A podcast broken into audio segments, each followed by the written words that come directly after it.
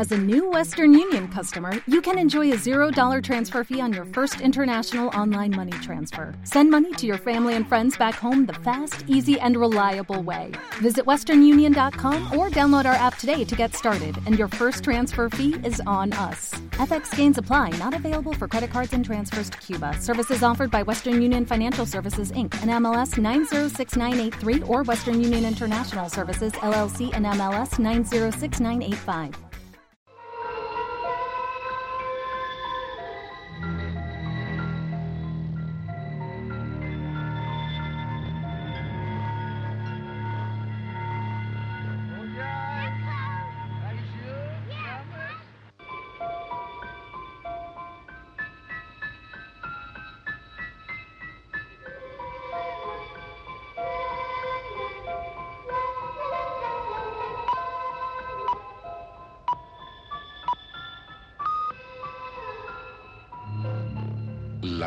Del misterio.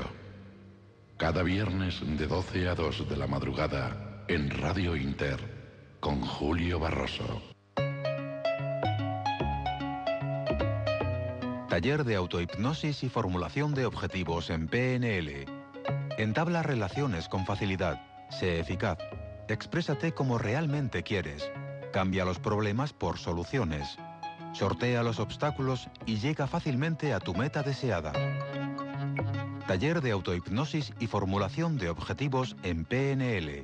Presentamos un método de cambio positivo que permite al asistente generar y gestionar con acierto sus recursos innatos para mejorar en las diferentes áreas de su vida personal y profesional. Te enseñamos a conocerte mejor y a utilizar los recursos de tu mente para que gestiones con éxito las dificultades que surgen en los distintos ámbitos de la vida. Un sistema teórico y práctico fácil de aplicar para el estrés, malestares menores y el logro de objetivos en el mundo laboral y personal, pedagógico, deportivo y de la salud. Taller de autohipnosis y formulación de objetivos en PNL, los próximos 4 y 5 de febrero y 3 y 4 de marzo en Madrid, impartido por el hipnoterapeuta Horacio Ruiz. Más información en horacioruiz.es o en el teléfono 639-368-870, 639-368-870 y ayúdate a ser feliz.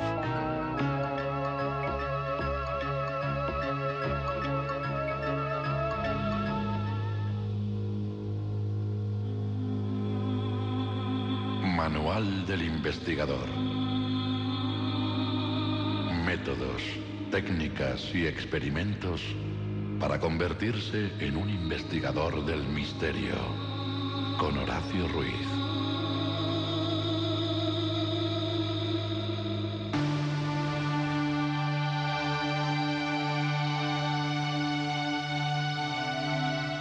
La gente a menudo confunde la parapsicología. Piensan en tópicos en lugar de pensar en el método científico. En parapsicología usamos el método científico. En la historia del estudio de la telepatía, clarividencia y precognición, vemos que mucha gente durante décadas ha usado experimentos controlados, buscando alternativas e hipótesis, realizando hallazgos. Palabras del doctor Cardeña. Y nos vamos eh, aquí, en la luz del misterio, a ese manual del investigador, a la una y dos minutos, las doce y dos en las Islas Canarias, y conectamos con Horacio Ruiz Iglesia. Buenas madrugadas, Horacio. Tan buenas las tenemos. ¿Qué tal? Moderadamente bien. Vamos a hablar de un hombre, además del doctor, que eran palabras doctor Cardeña, eh, de otro hombre también increíble que tú te has hecho eco, sobre todo en el primer programa, de Epzer Cardeña, que bueno, que dice cosas eh, curiosísimas porque, por ejemplo, eh, el 9 de noviembre de 1957 eh, sustenta este hombre la cátedra en Torsen de psicología, incluyendo parapsicología e hipnosis. Y bueno, en Suecia, en donde es director del Centro de Investigaciones sobre la Conciencia y Psicología Anomalía, bueno, hacen experiencias, yo creo, increíbles. Por ejemplo, su tesis doctoral, bajo la supervisión del Charles Starr, fue sobre la fenomenología de estados profundos de hipnosis, ¿no?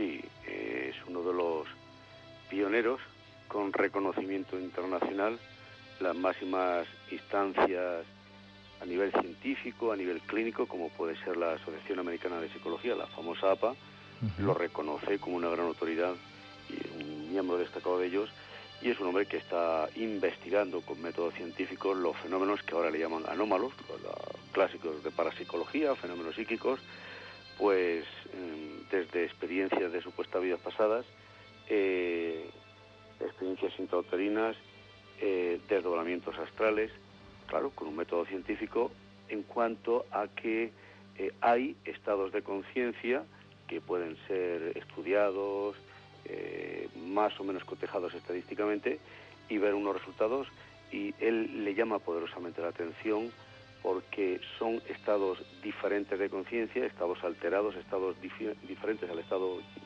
que llamamos habitual, a través del cual las personas acceden a un tipo de información, un tipo de experiencia que no pertenece a las experiencias, vamos a decir, comunes y corrientes, y sobre todo que no son las experiencias que contempla la psicología oficial. Y fíjate que a pesar de la gran autoridad que es este hombre reconocido, todavía muchos de sus colegas, muchos psicólogos clínicos que se mantienen en los viejos patrones, en los dogmas y en los paradigmas muy anticuados, todavía lo critican o critican o todavía lo ven eh, casi casi con recelo. En lugar de sumarse a esta investigación, pues mm, prefieren mantenerse en ese terreno fácil, cómodo, de los paradigmas aceptados, pero él es un pionero. Como siempre, la, ciencia, la ciencia en general y la psicología también en particular, siempre ha avanzado porque hay siempre pioneros que se salen un poquito de, la, digamos, la ortodoxia eh, y, van más allá, van investigando y, la mente es un campo extraordinario. Yo, yo he asistido, tengo el placer de, asistir a uno de los cursos que de los que él participó en, en talleres, cursos de verano de la UNED que se celebraron los años noventa y tantos en, Ávila, y él dijo directamente allí delante de todo el auditorio, delante de otros profesores, etcétera, él dijo que hay estados de hipnosis profunda, estados de hipnosis que las personas hipnotizadas tienen experiencias extrasensoriales parecidas a las que obtienen los chamanes con el peyote y otras sustancias eh, de provocar alucinaciones o desdoblamientos. O sea, es extraordinario el campo de posibilidades que este hombre abarca y que está mostrando al mundo científico. Sí, la verdad que sí, los conocimientos académicos que tiene este hombre es increíble y que además yo creo que la ciencia de vanguardia, gente de vanguardia como estos hombres que estudien el tema, hay que seguirlos. Realmente, ¿qué es la parapsicología científica? ¿Cómo, qué podemos, cómo se puede definir eh, qué es la parapsicología realmente científica entrando en ese mundo, en esas disciplinas que yo creo que es fundamental para la investigación de los fenómenos paranormales? Tener la ayuda de estos eh, hombres, estos doctores, estos catedráticos y de muchas otras disciplinas, ¿no? Sí, hay una serie de métodos donde ellos estadísticamente, como el método científico, pues experimentan una y mil veces una técnica para obtener resultados. Y si en la mayoría de los experimentos se obtienen los mismos resultados, a eso ya le llaman un fenómeno científico. O sea, un científico. Eh, ya desde los años 50, 40, 50, el famoso laboratorio del doctor Rhein, pues fue a través de, del famoso método este de la carta Zener para medir la telepatía, aquellas famosas cinco cartas que hablábamos, cinco modelos, ¿no? Son 25, pero cinco donde se muestra un círculo, donde se muestra en otra carta una cruz, unas eh, ondas así, eh, líneas onduladas, eh, una estrella, y, la cruz, ¿no? Son, cinco cartas, entonces, bueno, pues hay un sistema que a medida que va saliendo las cartas y hay un, emisor, ve la carta, digamos que se concentra en ella, trata de reproducirla mentalmente y a cierta distancia de otra persona que no ve las cartas, tiene que, digamos, que ver clarividentemente eh, digamos, el mensaje telepático que le ha enviado el, emisor. No hay un emisor y un receptor. Bueno, pues estadísticamente, en función de los aciertos, etcétera, se sabe si ha habido una buena comunicación telepática o no. O sea que la, la telepatía y la clarividencia, sobre todo la telepatía, hace ya mucho tiempo que se está investigando, más de 50 años, en laboratorios de parapsicología, con estos métodos. Estadísticamente son fenómenos, son capacidades extrasensoriales de la mente. Métodos y sistemas empíricos, como tú bien decías, si se repite el fenómeno, lógicamente eh, se utilizan protocolos científicos y en eso se basa realmente la ciencia. Hay una cuestión muy curiosa porque eh, el doctor Cardeña eh, habla, por ejemplo, con algunos datos que tengo aquí que nos has hecho llegar. El ejemplo, bueno, él está acabando un proyecto con gente muy poco hipnotizables, comenta, y les pregunta qué experimentan durante la hipnosis y mide su actividad cerebral al mismo tiempo. Y hay un hecho en hipnosis que permite esto me encanta mucho, que quiero que me lo expliques, permite ampliar los límites de nuestra realidad con la hipnosis. Yo creo que son palabras muy interesantes. Fíjate que, Julio, que esto también es otro de los temas que incluso aquí en España los investigadores en el campo de la hipnosis, los que están trabajando con la hipnosis clínica, incluso rechazan, rechazan que pueda haber ciertos fenómenos, fenómenos de, expansión de la conciencia o de ciertos límites de la realidad, ciertas percepciones. Lo rechazan, dicen que no. Por ejemplo, es muy típico hablar en hipnosis de la hipermenesia, memoria oculta, es decir, que una persona en estado de hipnosis pues puede acceder a una información de recuerdos eh, ocultos en el inconsciente y que el estado de hipnosis te permite acceder a esa información. Eh, mm, recuerdos de cosas de la infancia e incluso mm, experiencias de cierta clarividencia o cierta visión, bien sean de cosas del, pasado o bien sea, eh, digamos, un poco proyectándose hacia el futuro. E, esas capacidades de percepción, como la, la, psicología oficial no las contempla, sobre todo la cognitiva conductual no acepta nada de eso, es rechazado, sin embargo, estadísticamente se sabe, porque estas investigaciones de estados de hipnosis muy profundos, que hay algunas personas que pueden acceder a esta información. Por ejemplo, hay personas que pueden recordar su proceso fetal. La ciencia oficial dice que eso es mentira, que eso no es cierto, que en esa etapa no se han desarrollado ciertas áreas del cerebro encargadas de la memoria, pero los mismos científicos que niegan esa posibilidad de que ocurra, esa memoria intrauterina, se olvidan de mencionar que una de las primeras zonas del cerebro que se forma es el cerebro límbico, el sistema límbico que tiene que ver con las emociones, etcétera. O sea que hay personas que en estado de hipnosis pueden acceder a esa información pueden, eh, eh, mm, eh, expandir su conciencia de tal manera que se salen un poco de los parámetros de lo que la psicología cognitiva conductual acepta como, como lógico. Y en estado de hipnosis, y lo dice Cardeña, no lo digo solamente yo, dice Cardeña en, su laboratorio de parapsicología y de estados anómalos relacionados con la hipnosis, que hay personas que tienen acceso a esa información. en alguno de mis libros he publicado, y ya lo hemos, en alguna de las entrevistas que tú me has hecho, lo hemos comentado, alguna persona que en estado de hipnosis se da el fenómeno de la xenoglosia. Xenoglosia es seno extraño, glosia, hablar una lengua que no conoce en su estado habitual, que no ha estudiado, o el fenómeno de la xenografía, también escribir en una lengua, en un idioma que uno no conoce. Bueno, pues todo ese tipo de, capacidades, de, tener un, un, acceso a una información o dominar unas áreas de la mente, del cerebro, que normalmente las tenemos ahí como atrofiadas, a veces ocurre en hipnosis que, que, la persona expande la conciencia a esos niveles.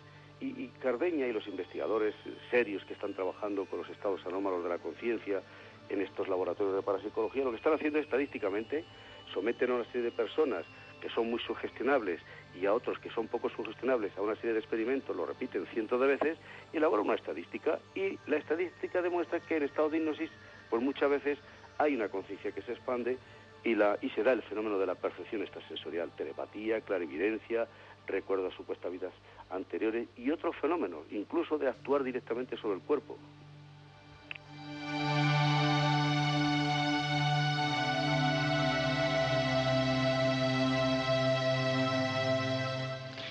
Es un punto de vista y unos contenidos que estás explicando apasionantes. Eh, hay que decir, porque estamos en el, en el decorado preciso, es decir, en, en, el programa preciso que es la luz del misterio. Tú y yo en otras etapas de radio hemos compartido esas experiencias de bueno, irse al pasado, descubrir esos, recuerdos eh, de, estar en el feto, por ejemplo, con Elena o de Xenogeocia, experiencias con público en directo para que ellos pudieran compartir bueno, lo que se llama en hipnosis, bueno, la regresión a vidas pasadas, que yo creo que es eh, un mundo apasionante y que yo creo que hay que pararse en ello. Además, como aquí lo hemos vivido en directo, eh, bueno, ¿cómo, ¿cómo, es realmente una persona?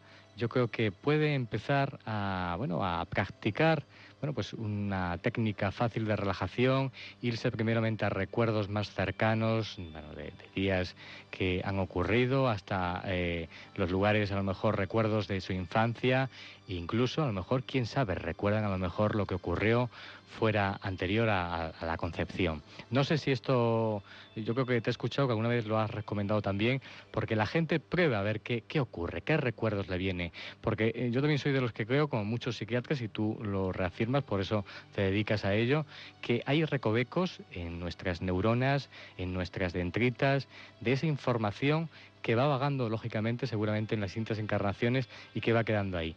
Y que a lo mejor lo más importante no es solo eso, sino que resuelve problemas esos recuerdos, ¿no? Sí.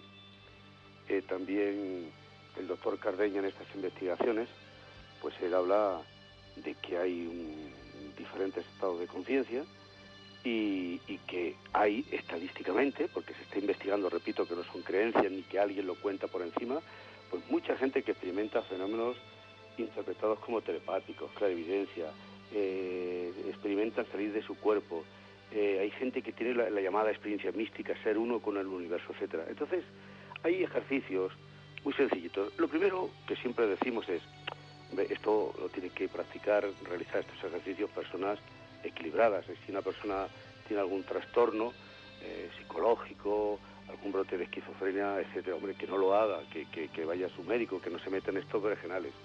Una persona, vamos a decir, normal, yo no sé si alguno, algunos somos normales, pero bueno, supongamos que somos personas más o menos normales, que tenemos los pies eh, bien asentados en el suelo, hacemos ejercicios y es relativamente fácil recordar cosas. Cuando una persona tiene lo que se llama emergencia espiritual en parapsicología y en psicología transpersonal, e, esa necesidad de que algo aflore, esos estados de conciencia mm, mm, superiores, va a aflorar, va a aflorar y si uno se prepara para ello, no le van a perturbar.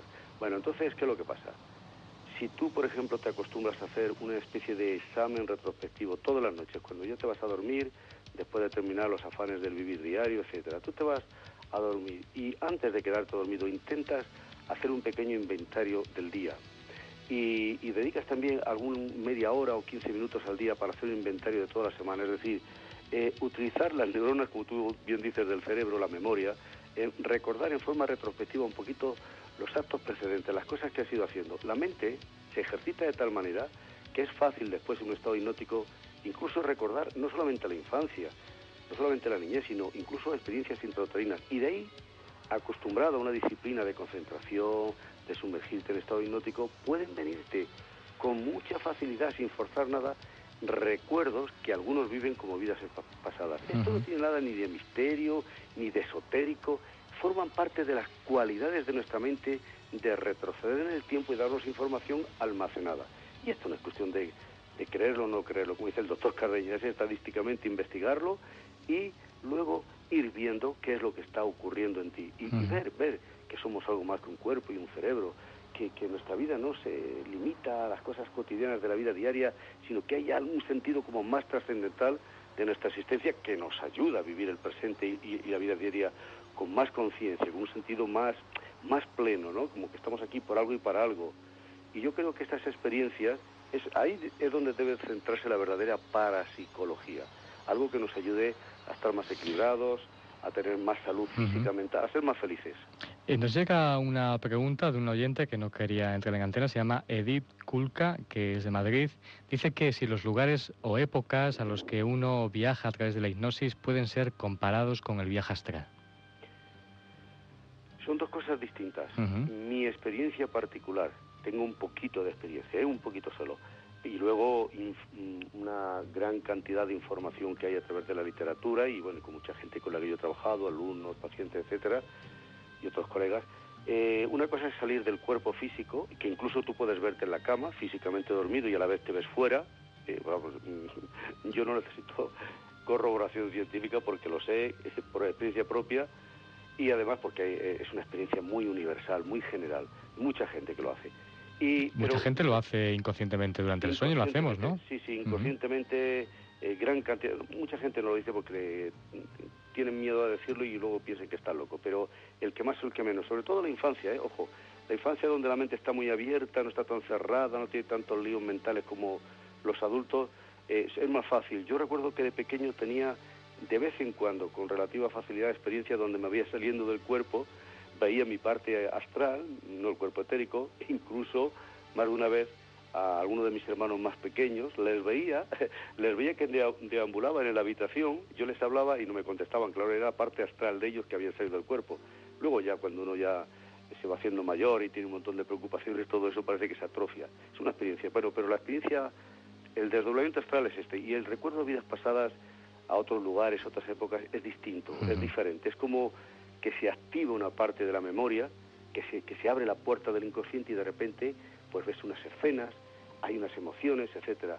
Puede ser fabulaciones, ojo, de la propia mente, pero tiene un porqué y para qué, o puede ser experiencias, ¿por qué no?, de vidas realmente anteriores. O sea, la mente es muy compleja. A mí no me gusta aceptar como dogma de fe nada en principio, sino, bueno, mm, estamos viendo esta experiencia, esta persona está aportando esta información, vamos a ver eh, para qué le sirve esa experiencia, por qué la ha creado su mente inconsciente, puede ser real, no puede ser real, y sobre todo, lo que decimos siempre, Julio, si nos sirve para algo, adelante, y si no sirve para nada, desecharla.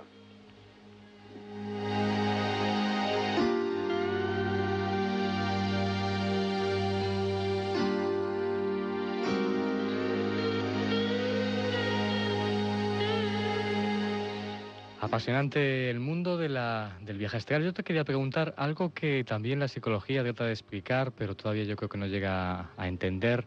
Por ejemplo, las experiencias de Yaví eh, ¿Tú haces eh, diferencia o lo relacionas con el viaje astral? Quiere decir, mucha gente que seguramente nos está escuchando y no ha estado seguramente, ha soñado pues eh, la noche anterior con un lugar, Nueva York, y es capaz de describirlo y no ha estado físicamente allí. ¿Tú qué piensas? ¿Había hecho un viaje astral? Cuando las experiencias son reminiscencias anteriores, ha hecho un viaje, valga la redundancia, astral, ha estado allí en astral. ¿Qué piensas tú? Hay varias explicaciones. Una más conocida es que, bueno, que como hemos vivido una vida anterior, ya lo conocemos, de alguna forma en la memoria celular están esas imágenes y, afloran. Y otros dicen que, que eh, el desdoblamiento astral te permite viajar a un lugar determinado en el sueño y luego tienes esa experiencia de déjà como que ya la has visto y es simplemente algo que has visitado en sueños. Entonces, eh, que sería un desdoblamiento astral. Hay que diferenciar lo que son los sueños y lo que son viajes astrales que a veces se confunde con el sueño. Las dos teorías, hay más, pero esas dos teorías pueden ser ciertas. Lo que sí es cierto, valga la redundancia, es que el déjà vu, esto ya lo he visto, esta conversación ya la he oído, a esta persona la conozco, etcétera, es una experiencia universal que yo creo que todo el mundo hemos vivido. alguna causa tiene que haber, algo tiene que haber. Explicaciones todas las que quieras, pero es una experiencia apasionante y sobre todo cuando una experiencia, un lugar, una experiencia, una circunstancia determinada nos impacta, es importante, bueno, buscar a ver de dónde viene. ¿Es una vida anterior? Exactamente. He salido en, en la parte astral, porque sobre todo nos invita a la reflexión de decir, caramba, cuántas capacidades tengo ahí dormidas y no las estoy utilizando. Tal vez mi, mi, vida podría transformarla ¿no? de forma trascendental, más positiva, si me dedicara un poquito a investigar más esos recovecos de mi mente, ¿no? Y no actuar tan superficialmente. Es un tema apasionante que no nos queda mucho tiempo, pero yo creo que tú eres un gran sabio. En otra ocasión me gustaría tratarlo contigo, sobre todo también ese mundo astral, los recuerdos acásicos, esas supuestas, que yo también he tenido mis, eh, bueno, mis estudios eh, acercándome a ese mundo, también esa gran biblioteca universal, parece ser que muchos en la noche también se acercan para el conocimiento, donde está todos los conocimientos de la humanidad. Todo eso para ti también es familiar, ¿no? Sí, los registros acásicos que Carl Gustav Jung llamó el inconsciente colectivo, de alguna manera están relacionados, y entonces si eso es cierto y la experiencia psicológica es cierta, resulta que hay un gran archivo donde está eh, registrada la historia de la humanidad. Imagínate si nos dedicáramos realmente a investigar eso y a ver directamente cómo ha sido el transcurso de, de la historia de la humanidad, de los grandes personajes, los grandes acontecimientos sociales, políticos, más allá de lo que nos cuente el mito, la historia, que nosotros lo pudiéramos comprobar. Es que le daríamos un sentido realmente extraordinario, trascendental a nuestra existencia si nos dedicáramos a investigar todo esto, ¿no? La verdad es que te lo agradezco enormemente, Horacio Ruiz. Eh, es todo un placer todos estos viernes tenerte aquí en la Luz Misterio. Sabes que eh, no te lo estoy diciendo para regarte al oído. Mm, me estoy emocionando con esta sección como si estuviese escuchando la época del doctor Fernando Jiménez del Oso sobre todo por el contenido. Son contenidos que eh, recuerdo en mi edad más temprana, cómo investigaba todo este tipo de cuestiones, el viaje astral, eh, los recuerdos acásicos, todas estas cuestiones que tú nos cuentas cada noche aquí en el Manual del Investigador. Eh, para mí es un honor, mm, doctor Fernando de los aparte de un amigo entrañable, yo lo considero mi maestro y soy un aprendiz, no es falsa modestia, es una realidad, no tiene comparación. Así que un enorme abrazo al doctor Fernando Jiménez del Oso, que en alguna parte nos estará viendo.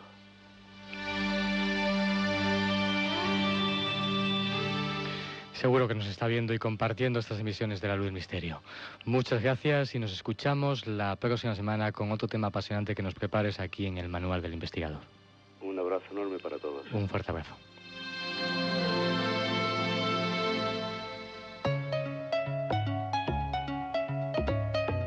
Taller de autohipnosis y formulación de objetivos en PNL. Entabla relaciones con facilidad. Sé eficaz. Exprésate como realmente quieres. Cambia los problemas por soluciones. Sortea los obstáculos y llega fácilmente a tu meta deseada. Taller de autohipnosis y formulación de objetivos en PNL presentamos un método de cambio positivo que permite al asistente generar y gestionar con acierto sus recursos innatos para mejorar en las diferentes áreas de su vida personal y profesional. Te enseñamos a conocerte mejor y a utilizar los recursos de tu mente para que gestiones con éxito las dificultades que surgen en los distintos ámbitos de la vida. Un sistema teórico y práctico fácil de aplicar para el estrés, malestares menores y el logro de objetivos en el mundo laboral y personal, pedagógico, deportivo y de la salud. Taller de autohipnosis y formulación de objetivos en PNL, los próximos 4 y 5 de febrero y 3 y 4 de marzo en Madrid, impartido por el hipnoterapeuta Horacio Ruiz.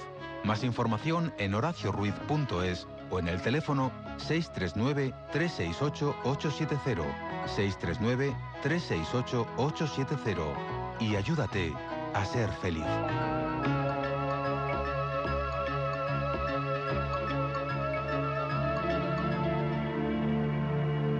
La luz del misterio y Radio Inter te invitan a vivir una experiencia única. Sorteamos un viaje a Londres para realizar la ruta de Jack el Destripador. Expertos e investigadores demostrarán la zona donde se perpetraron los asesinatos más sangrientos de la historia del crimen. Solo tienes que respondernos a la pregunta de cuántos crímenes cometió Jack el Destripador. Hazlo a través de nuestro perfil de La Luz del Misterio en Facebook. Y entre todos los participantes saldrá el ganador, que se sabrá el día 30 de marzo. Más información en la luz del misterio radio.blogspot.com.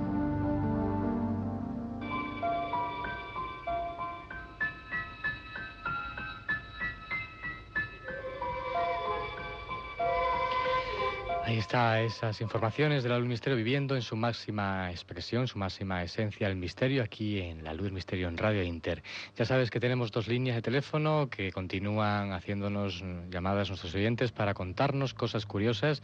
Es el 91 535 14 14 y 91 533 22 12. Os lo repito por si acaso no habéis tomado nota. 91 535 14 14 y 91 533 22 12. Ya sabes que también el email ya nos están llegando. Gracias por esos emails de aliento, que estáis escuchándonos y siguiéndonos y que continuemos con esta emisión de radio por mucho tiempo. Estamos en la luz del misterio arroba gmail.com. Un caballero en una furgoneta se ofreció a ayudarla. Había diferentes versiones de lo ocurrido. Resulta frustrante que los testigos den versiones contradictorias. Una pista microscópica bajo las uñas de la chica y un mordisco aportaron las claves necesarias. Pero, ¿serían suficientes? Esto no debería haber ocurrido. Mi hermana debería estar aquí.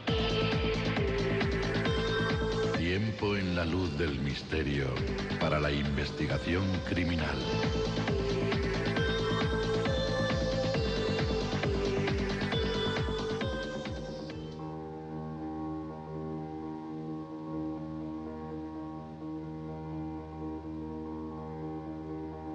Y cambiamos todo nuestro decorado radiofónico para recibir nuevas informaciones, nuevas cuestiones que nos van a llevar a esa investigación criminal. En este espacio hoy descubrimos a Enriqueta Martínez Ripollé, la vampira de Barcelona. Y lo vamos a hacer con una de las personas, yo creo, veteranas en todo tipo de cuestiones, todo relacionado con el mundo del misterio. Y conectamos en la madrugada, en la noche, con Sebastián Darbó. Buenas noches, Sebastián. Hola, buenas noches, Julio. ¿Qué tal? Es un placer de nuevo. Nos hemos reencontrado en otras etapas de la luz del misterio, cuando estaba en la Comunidad de Madrid, y es todo un placer. Él es un veterano de todas estas cuestiones. Bueno, naciste el 25 de noviembre del año 47, 1947, en Tortosa, en Baix-Ebre, en Tarragona. Eh, eres psicólogo, periodista, escritor, guionista, realizador y productor de radio y televisión. Y bueno, recordar, como no, los oyentes, eh, trabajos de televisión, por ejemplo, España Mágica y Misteriosa, que yo lo recuerdo con un deleite, que era, era tremenda la, la producción de, también de ese programa, ¿no? Bueno, sí, es uno de los programas en televisión. Yo estuve 30 años en televisión española. Sí, ciertamente. Aquello es tremenda aquella casa. la verdad que sí. Y la verdad es que cuando empecé, empezamos en los años 60, yo fui no solamente pionero, sino creador, porque mucho antes incluso de Jiménez del Oso, tanto en la SER, en los primeros programas, como luego en televisión, como la primera revista, Karma 7, cuando la creamos, eh, no había nada en este país. o sea, fue un invento realmente, y ahora mira, eh, la cantidad de de mercado que hay, ¿no? Del mundo esotérico y del misterio, de radios y revistas, y, películas, porque también las primeras películas. Fue toda una, una osadía, además, para la época que era difícil políticamente, yo creo. Sí, porque Franco nos perseguía, tuvimos muchos disgustos por esto. Vamos, Sebastián, si quieres, a hablar de Enriqueta Martín Ripollés, que es uno de esos eh, puntos de esa España negra. Eh, eh, Enriqueta Martín Ripollés nació en San Feliu de Llobregat en 1968, perdón, sí, 1968, y bueno, luego murió el 12 de mayo de 1913. Era una tremenda asesina en serie, eh, secuestradora y proxeneta de niños y además, bueno, ella fue denominada la vampira del carré de Poner, ¿no? De Poner, sí, ahora se llama Joaquín Costa. Ah, a ver, esta, esta mujer, este mes, de, este próximo mes de febrero, el día 27 creo que es, eh, se cumplirá el centenario de su apresamiento eh, y, descubrimiento de sus actos, ¿no? O sea, ya, ya habrán transcurrido 100 años desde que ocurrió esto. En la calle de Ponén, efectivamente, pero que en aquel momento el barrio ese del Raval, que en, castellano significa suburbio, estaba muy mal y ahora lo sigue estando. El otro día se lo dije al alcalde de Barcelona en el estreno de la obra musical que se ha estrenado en Barcelona sobre Enriqueta Martí, en teatro, y se lo dije, sigue estando mal, es un barrio de mucha inmigración y sí. muy marginado. Un barrio muy complicado. Ella empieza, vamos a retornarnos a la parte de atrás, a sus principios de Enriqueta Martín, empieza a trabajar en Barcelona como niñera, con, bueno, compatibilizándolo con el ejercicio de la prostitución, no sé si es así, ese, es cierto ese dato. Bueno, ella eh, empezaba a trabajar, empezó a trabajar de como niñera, en principio en su pueblo, en un burgués de Barcelona, un arquitecto que la contrató para cuidar a sus hijos en verano. Entonces lo, hacía también y además tenía remedios, porque ella se dedicaba al tema de las hierbas y a la, a la hechicería, se dedicaba a la brujería, entonces tenía remedios, ¿sabes?, para curar, por ejemplo, mal de estómago o dolor de muelas. está bien esta chica, mira, conocía las raíces que había que masticarlos, se la llevaron a Barcelona y, bueno, entre las cosas que hacía, dentro de su, de su oficio de bruja, en este caso con hierbas, practicaba abortos. Las hijas de la, de la sociedad barcelonesa, de la burguesía que tenían, estaban en estado, pues practicaba abortos. Pero ¿qué pasó? Que un día murió una, una, hubo una muerte, ¿no? una burguesa, y entonces la echaron a la calle sin contemplaciones. Y entonces fue cuando se dedicó a la brujería, allá a la prostitución. Ella se casa, parece ser, con un pintor. Fue el único matrimonio que ella me parece que mantiene, con Joan eh, Pugaló, que Pujaló. fue acaso eh, Pujaló, ¿no? Pujaló, Pujaló. Que era, es un artista, un pintor, imagino, catalán. Y, un pintor de poca monta. Y fracasa este matrimonio, imagino, al poco tiempo. Sí, porque no la podía aguantar. Dice que la superaba. El, las confesiones, que manifestaciones que yo tengo. Pero cuando yo empecé a investigar esto en los 66, Entonces, eh, había, bueno, había nada de información entonces eh, hemos ido recuperando informaciones y declaraciones y, en fin, y este dice que no lo aguantaba, no la, superaba, estaba como una un poco paranoica, estaba, esta Enriqueta era tremenda, ¿sabes? No que no aguantara. Y entonces la, dejó, la dejó. Vamos a, contar un poco porque eh, en el perfil de Enriqueta, ¿tú piensas, Sebastián Darbo, como experto, era susceptible a ser una terrible asesina en serie? Tenía un carácter muy extraño, era una muy farsa, era impredecible, una vida difícil, complicada la suya. Eh, ¿Realmente era susceptible a ser una... es un cuadro a lo mejor psicológico para ser una asesina en serie, tal vez? Eh, bueno, le condujo, mm, a ver, eh, todo lo que vivió en su vida le condujo a ser una asesina, ¿no? Porque ella si bien empezó a prostituir, a prostituirse ella y luego a prostituir niños, ¿sabes? Para, para los pedastras. Entonces, claro, estos niños que se encontraban con problemas, ¿no? Que algún niño de estos moría en, en una violación o no moría pero podía hablar, ¿no? y antes de que hablara, porque ella ya fue detenida antes de, antes de que lo descubrieron, ya fue detenida y, misteriosamente desaparecieron las denuncias, precisamente por, eh, por pedastría, ¿no? por, raptar niños y alquilarlos a los ricos. Entonces, para evitar esto, lo mejor era matarlos, para que no pudieran hablar, ¿no? Entonces, ¿qué hacer? Pues buscó cómo poder utilizar la materia prima de estos niños, por ejemplo la sangre, la grasa, el pelo, la dentadura, en fin, hasta la ropa, ¿no? Utilizaba absolutamente todo, lo reciclaba, ¿no? Entonces cuando se convirtió en vampira, o sea, cuando vendía la sangre a los que tenían tisis, tuberculosis, que, le pagaban bien, bien, bien, le pagaban los, los frasquitos de sangre y finalmente ya iban a buscarla por la noche con una calesa, se la llevaban a su castillo o a su mansión allá cerca del Tibidabo, en la montaña de Collserola, y allí efectuaba sus ceremonias, rituales, incluso en el Gran Casino de Barcelona también estuvo allí. Eh, y también en, el, en la hípica, en el, ¿cómo se llama? Eh, polo de Barcelona, eh, donde en la hípica también había gente de la burguesía, ella buscaba gente con dinero, ¿no? Y entonces en el liceo lo mismo. Y, el, y de allí pues sacó muchos clientes. Eh, no te adelantes mucho porque me gustaría comentar porque el, el, modus operandi de Enriqueta, ella realmente llevaba una doble vida. Durante el día parece ser que mendigaba y pedía en casas de caridad. Y de noche, bueno, pues se vestía con ropas, eh, bueno, adineradas, sombreros y pelucas. Y, bueno, se hacía ver, como tú bien decías, por el, Teatro Liceo, por otros lugares, el casino de la Arrabasada, para mantener contactos, me imagino, como tú bien dices, con la élite, la alta élite de Barcelona, para hacer estos, bueno, estos trepicheos.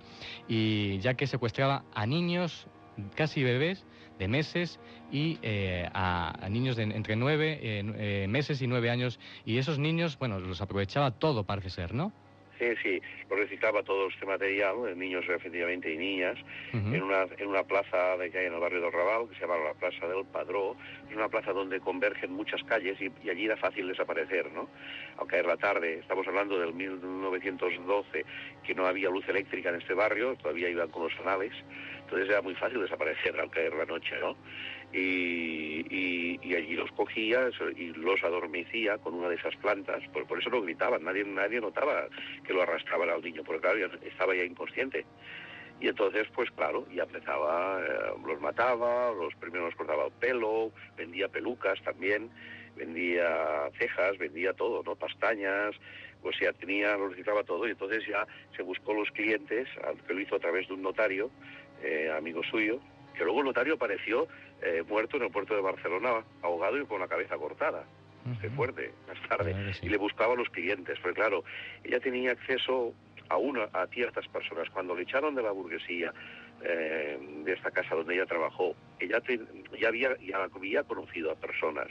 Entonces iba al liceo y, por ejemplo, iba a los cocheros, las cabezas que estaban en la puerta esperando eh, en el teatro, y oye, dile a tu dueña que si quiere algo, en la próxima semana, el próximo jueves, vuelvo por aquí, ¿no?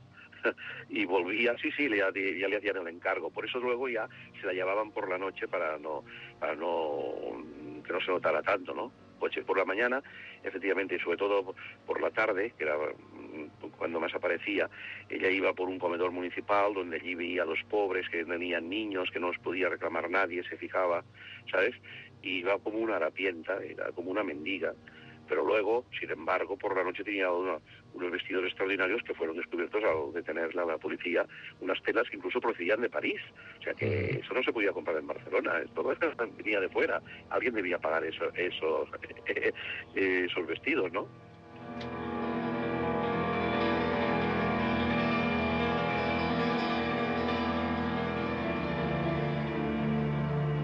La luz del misterio y Radio Inter te invitan a vivir una experiencia única.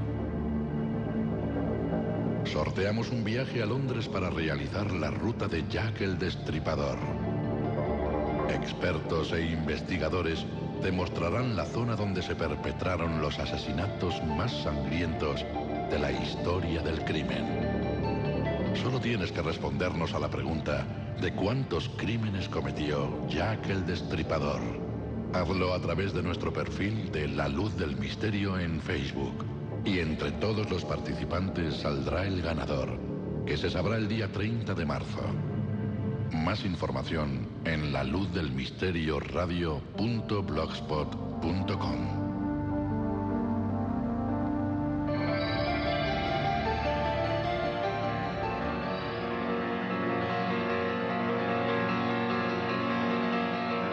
La luz del misterio.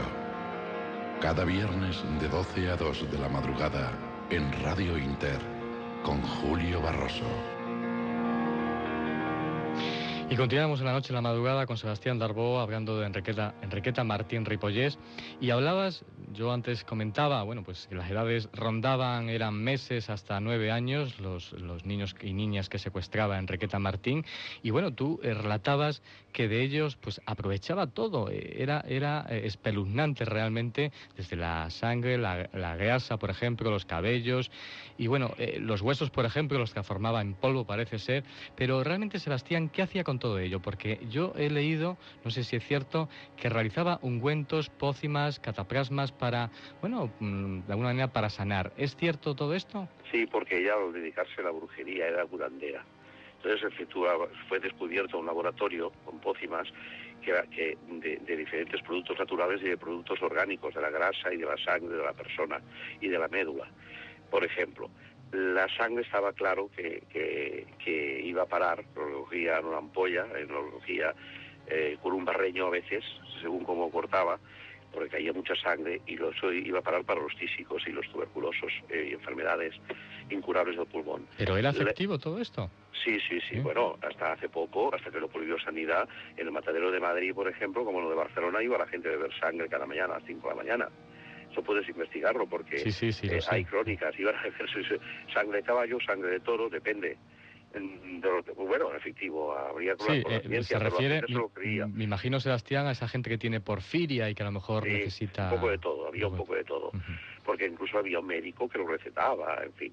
Bueno, esto por un lado. Por otro lado, en la parte de los huesos, en la médula del hueso, al exprimirlo, eh, efectuaban pegamento, ¿no? y yo me acuerdo porque yo investigué y, conocí a algunas de las personas, incluso su última víctima, que las entrevisté, iban a parar, por ejemplo, a un, una, ¿cómo diría? Un, un, almacén donde se dedicaban, un trapero de estos, donde se dedicaban a exprimir los huesos, la médula, hacían, por ejemplo, la cola para encolar libros. Ahí estaba Sebastián Darbó, toda una enciclopedia de todo este mundo mágico de la criminología, del mundo mágico de lo paranormal. Me gustaría tener, abrirte los micrófonos, ofrecértelos, en la Luz Misterio y Radio Inter, para en cualquier ocasión, cualquier cosa, porque realmente mm, es eh, largo y ancho todo el conocimiento que tú tienes realmente. Te lo agradezco enormemente que hayas concedido esta primera, este primer intercambio, esta primera entrevista. ¿Sabes, Julio, eh, el valor añadido de esta entrevista? Que te hablo un personaje, en este caso yo, de primera mano. O sea, no que lo ha leído o que lo han, se lo han explicado, sino que lo ha investigado de primera mano. Y conoció a muchos implicados en aquel momento. O sea, que lo he vivido, lo, y en fin, y eh, estoy en el barrio, como muchas veces, voy, paso, lo, sé lo que, lo que pasa allí, o sea, lo conozco bien el tema, ¿no? Pues y claro, explicarlo pues de primera mano, y en ese momento soy el único periodista vivo que todavía conoce el caso, pues es importante para tus oyentes. Muy importante. Te lo agradezco enormemente y es un placer, un honor Nota que además tú eres un pionero también en la radio, sientes especialmente la magia de la radio y te le agradezco enormemente que hayas compartido estos minutos en la luz misterio en la madrugada conmigo y con todos los oyentes que nos siguen. Pues nada, que tengáis mucha suerte, oye, y que la magia y que el misterio os acompañe. Gracias, igualmente, Sebastián, un fuerte abrazo. Buenas noches. Buenas noches.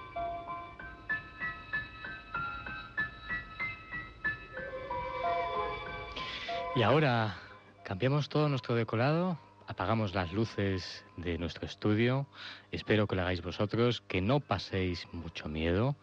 Bueno, viváis un poco intensamente los sonidos que salen de la radio porque vamos a contar un relato, una historia de miedo, el relato de la familia eh, Sami Bin, que se ha convertido en una de las historias más controvertidas que se recuerdan en la vieja Europa. Según se cuenta, todavía en las guías de crimen de Escocia, eh, Sami Bin abandonó su hogar a las afueras de Edimburgo junto a su esposa en algún momento a finales del siglo XVI y decidieron recorrer el país en busca de nuevas oportunidades. No mucho tiempo después se inició una oleada de desapariciones y que extendió el pánico entre los habitantes de la región. La verdad sobre los peculiares hábitos de vida de la familia Vini y su conexión con aquellas desapariciones siguen siendo todo un misterio para los amantes, bueno, que le gustan estos temas apasionantes. El rato de esta noche juega precisamente con la misma idea, la del testimonio que supuso el principio del fin de la familia Vini y de la narración original que ha inspirado a clásicos del cine de terror como La colina tiene ojos o La matanza de Texas. Ahí os dejamos con esa historia de terror guionizada por Alberto Martínez y Regino García, montaje y efectos de Mario Cibreiro y narración de Alberto Martínez. La historia de Sauni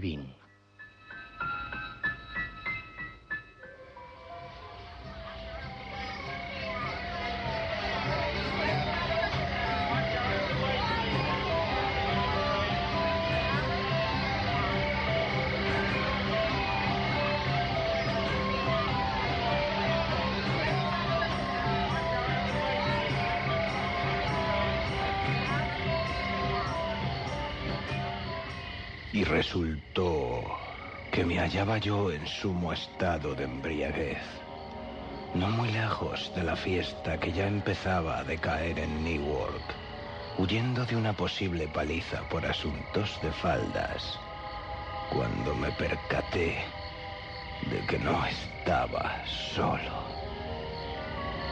Quizá fueran los vapores del licor o el aroma de la joven que poco rato antes me había deleitado con sus amores. Pero sumido como estaba en la niebla de mi delirio, creí notar que alguien o algo me seguía. Era una impresión vaga, un asomo moribundo de algún instinto perdido, o una de esas veces en las que simplemente la intuición cobra más fuerza que cualquier lógica o razonamiento. Claro que también era cierto que era noche cerrada y que la escasa luz de la luna apenas superaba la magnificencia del bosque de Galloway, un paraje inquietante que cargaba con el peso de innumerables siglos y leyendas. Fue entonces cuando lo recordé. La pasada semana, en una de las viejas tabernas del puerto, el hijo menor de la familia Wagner inició una inquietante arenga sobre los peligros de la región. Al parecer, recientemente se habían producido numerosas e inexplicables desapariciones en los alrededores del bosque.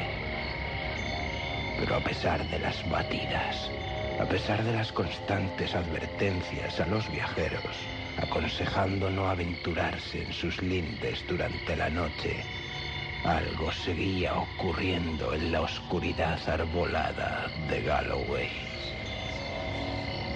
Y ahora que me encontraba en aquella lúgubre arboleda, justo en el lugar que el hijo menor de la familia Wagner había mencionado, Me resultó imposible apartar su discurso de mis pensamientos. Me perdí.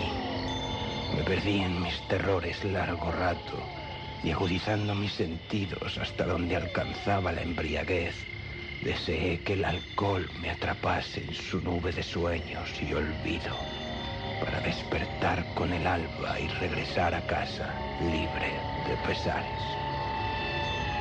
Con la cabeza yendo y viniendo en un angustioso balanceo, con el pavor y el frío helándome la sangre, creí quedarme dormido. Un instante al menos.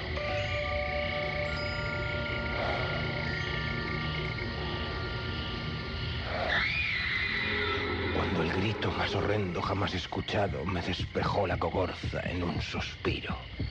Creí haberlo soñado. Deseé que formara parte de mi delirio, pero un segundo grito confirmó mis peores temores. Algo estaba sucediendo a unos pocos pasos en el camino. Vislumbré un farol agitándose en la oscuridad. De pronto me di cuenta de que más cerca de lo que pensaba se estaba produciendo un feroz enfrentamiento. La figura, bañada por la luz de la lámpara, sostenía un sable en su mano derecha y lo agitaba desesperadamente contra algo o alguien que yo no alcanzaba a ver entre la espesura, pero que por los sonidos que desprendía debía ser algún tipo de animal rabioso. Ayuda, gritó el hombre. Por los cielos, ayuda. Dudé. Negué mi evidente cobardía. Desoí toda razón o pensamiento cuerdo y salí disparado de mi escondrijo, empujado por una fuerza cuyo motor aún no alcanzo a comprender. Y apenas en unas zancadas contemplé el horrendo espectáculo que la mortecina luz de la lámpara, confabulada con algún demonio de la noche, ofrecía en mitad del bosque de Galloway. Frente a mí, tres harapientas mujeres desnudas, cubiertas de suciedad y de sangre, con el pelo enmarañado y los rasgos torcidos en muecas animales, se acercaban al espadachín con movimientos cautos pero amenazantes. Tras ellas, una grotesca jauría de seres que habría jurado eran perros o lobos, si no fuera porque sus posturas delataban una evidente humanidad. Devoraban lo que parecía ser el cuerpo de una joven, vestida con un aparatoso traje de fiesta.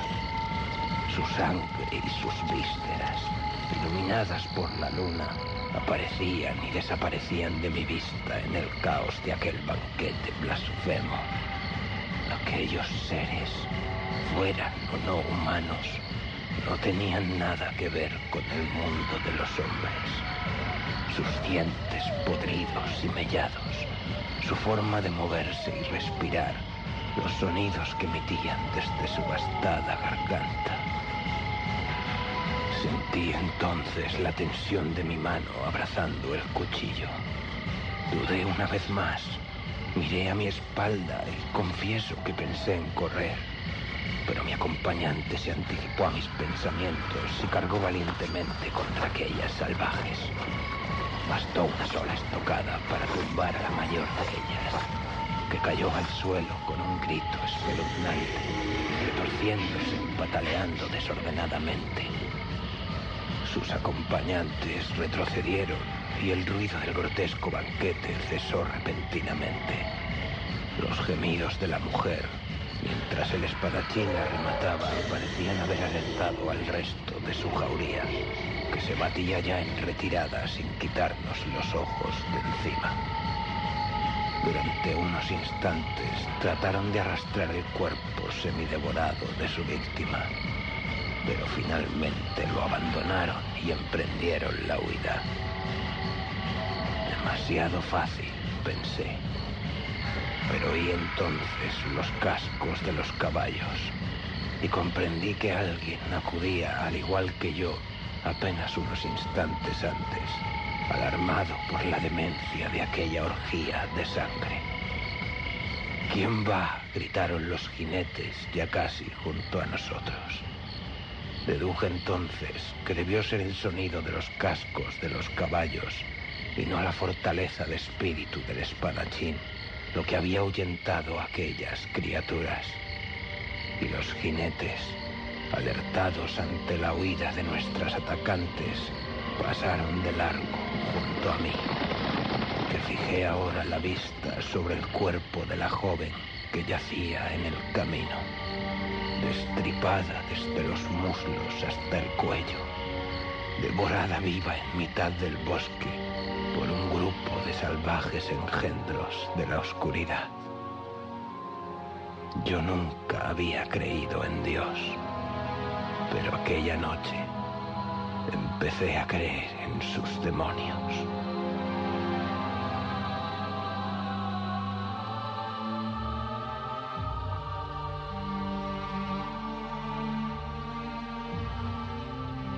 La historia de aquel ataque y el testimonio del viajero no tardaron en llegar a oídos de Jaime I de Inglaterra, el cual decidió tomar serias medidas. Envió a 400 soldados acompañados de perros de caza a la zona, y los perros hallaron rápidamente la entrada de una caverna. El fuerte olor a carne les facilitó la búsqueda. Los soldados penetraron en la cueva hasta llegar al hogar de la familia Bean. Allí encontraron a 48 personas. Bean y su mujer, sus ocho hijos, seis hijas, 18 nietos y 14 nietas fruto de los continuos incestos entre todos ellos. El lugar estaba lleno de brazos, piernas y demás miembros, amontonados unos sobre otros. Incluso algunos habían sido salados con intención de conservarlos para los siguientes meses. Tras ser descubiertos, el rey los calificó como bestias salvajes, no merecedoras de juicio alguno. Tanto Sauni como los 26 hombres del clan fueron torturados y desmembrados en público.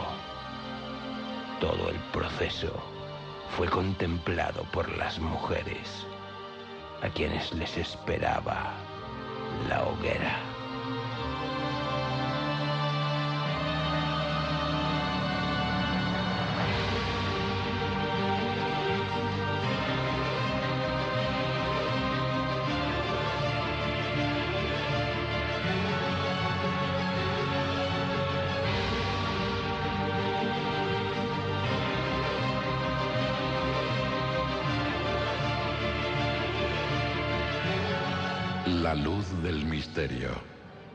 Cada viernes de 12 a 2 de la madrugada en Radio Inter con Julio Barroso.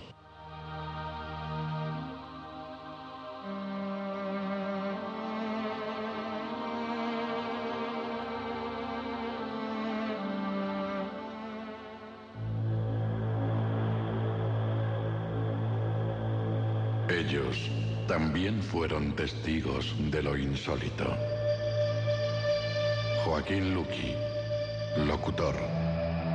Pues claro, empezamos a hacer la sesión y pues al final se materializó, era verano, no hacía aire, menos mal que era el primer, el primer piso, empezaron a cerrarse las ventanas y las puertas que eran de caserón de pueblo y había una que esa fue la que dimos todos inmediatamente, vamos para allí, vamos a salir. Pasamos la noche en el jardín y nadie se atrevió a volver a la casa hasta el día siguiente. ¿Has vivido alguna experiencia fuera de lo normal? ¿Has sido protagonista de cualquier hecho insólito? Si es así, llámanos al teléfono 91 533 2833 o 91 533 7306 o escríbenos a la luz del misterio arroba gmail.com y ayúdanos a dar luz al misterio.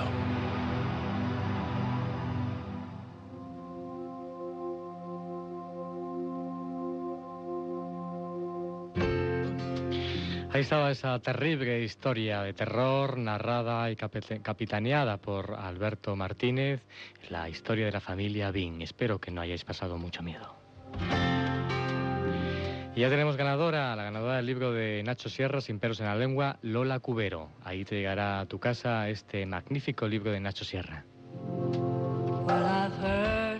Ya sabes que te ha acompañado en la luz del misterio un gran equipo de personas, José María Oteiza, David Hernández, Noelia Alonso, Marisol Álvarez, Juan Pablo Mogarián, Javier Camacho, Miguel Ángel García y un servidor, Julio Barroso.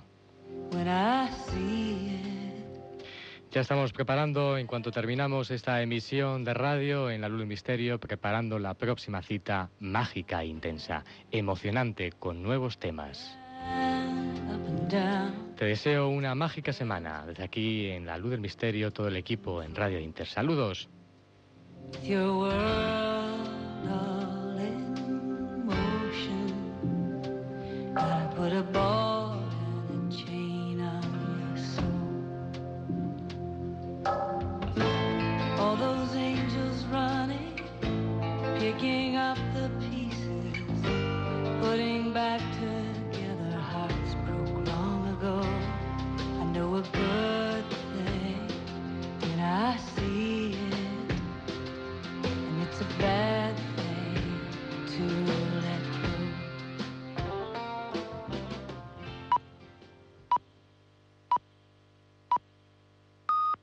Descubre la Inter. Más y mejor.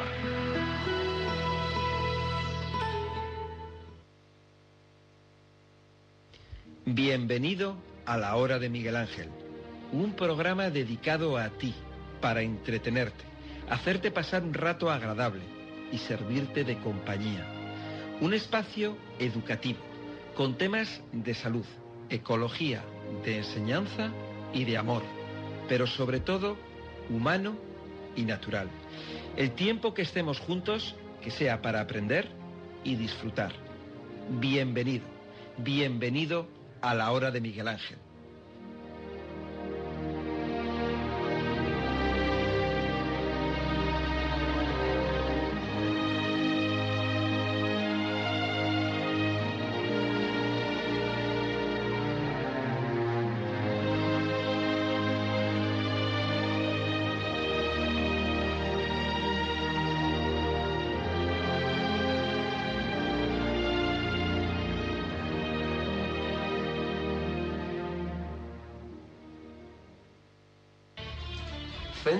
Centro Solnatura, calle Constancia 41, metros Cartagena y Prosperidad.